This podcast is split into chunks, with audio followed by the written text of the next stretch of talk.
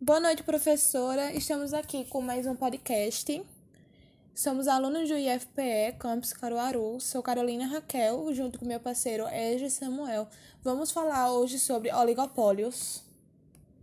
Também sobre as consequências da prática de cartel da Trust e do Rondin. E vamos citar alguns exemplos sobre.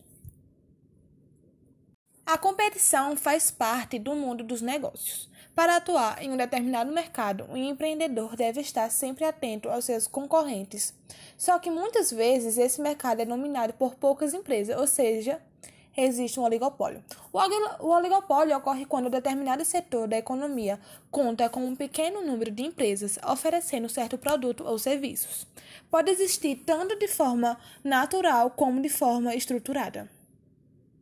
Mas o que é um oligopólio? Então, o oligopólio se dá quando um número pequeno de empresas detém parcela significativa de algum mercado. A origem da palavra vem do grego, que é oligo, que significa poucos, e pólio representa venda ou comércio. Ele pode ser considerado como um meio termo entre um mercado competitivo e um monopólio. Este é um conceito utilizado na economia política, ciências que se dedica a estudar os processos e relações econômicas de uma sociedade. Quando existe oligopólio e monopólio é em uma determinada área da economia, há um total domínio de mercado por parte das empresas que nele atuam.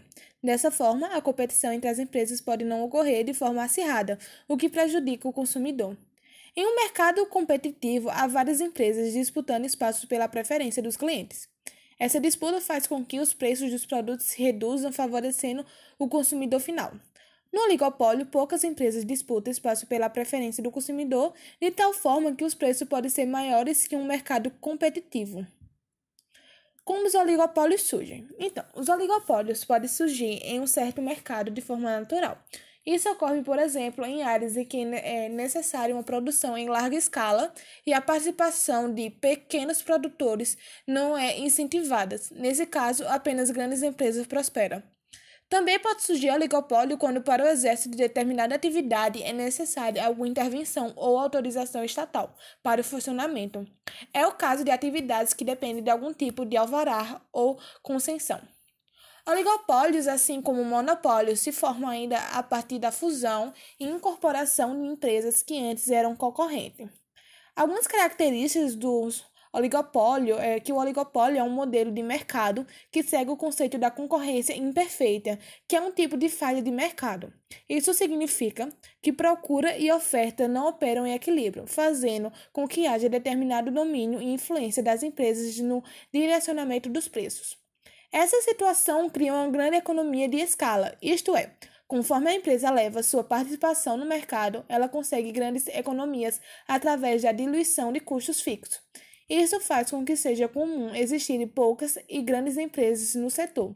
Além disso, dificulta que novos players entrem no mercado, pois a empresa teria que crescer bastante para diluir seus custos e tornar-se lucrativa.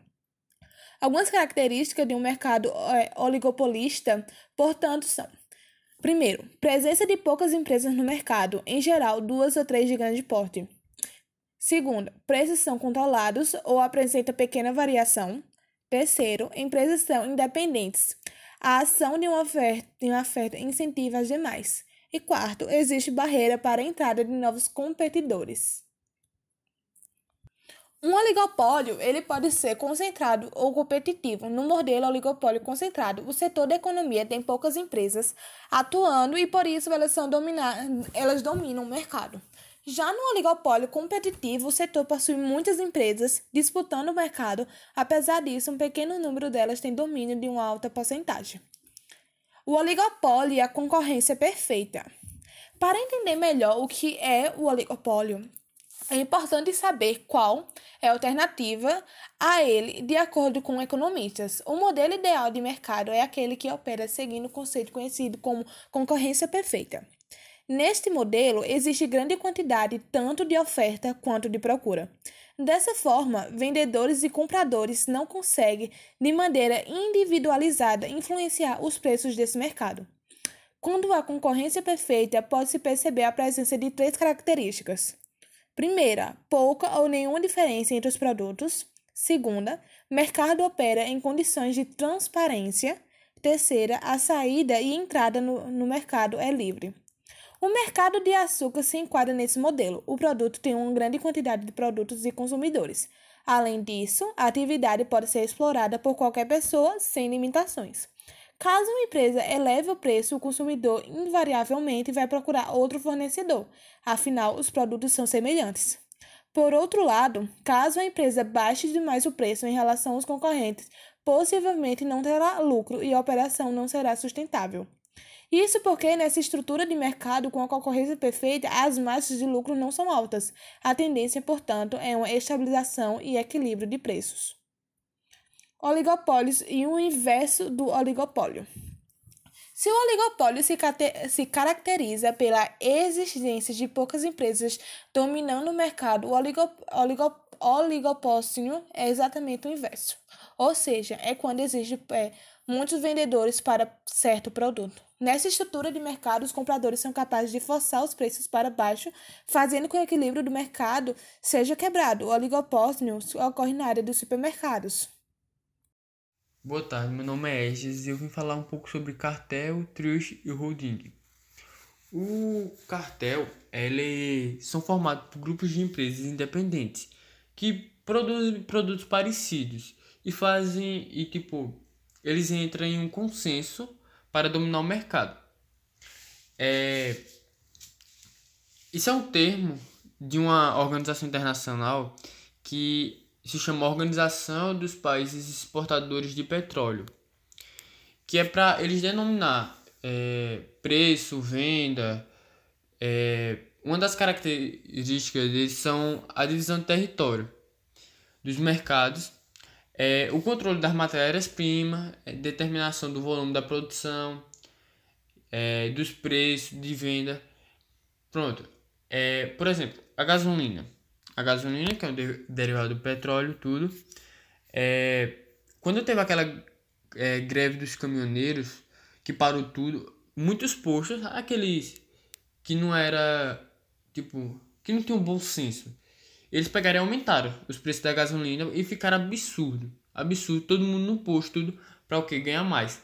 Isso é legal. Muitos postos foram multados, tudo. Então, tipo, o cartel ele tem essa, essa fiscalização. Então, o, o truste, ele pode ter, tipo, vários, vários, trabalhar com vários métodos. Mas um dos principais ele é eliminar as dependências legais e econômicas e construir uma organização única. É, que o que fica só é a combinação financeira. Que um dos exemplos de uma trust é que ele trabalha com empresas, ele pode trabalhar com empresas de mineração, de laminação de aço, assim com é, tipo, ele pode trabalhar também com automobilismo e com grandes indústrias. E o holding, ele é a junção, ele é a junção dos dois. É a forma jurídica é, do cartel e do trife. O que ele faz? Tipo, ele não produz nada, só que ele controla as empresas. Tipo, ele tem é, o capital, ele tem um capital gr grande então, ele é considerado assim, ele é um estágio mais avançado do capitalismo, da concentração do, é, capitalista. Que ele faz, ele faz transa, transação, tipo, faz um pouquinho de tudo dessas empresas. Ele, o que ele tenta é organizar todas essas empresas é, em questão administrativa, tudo.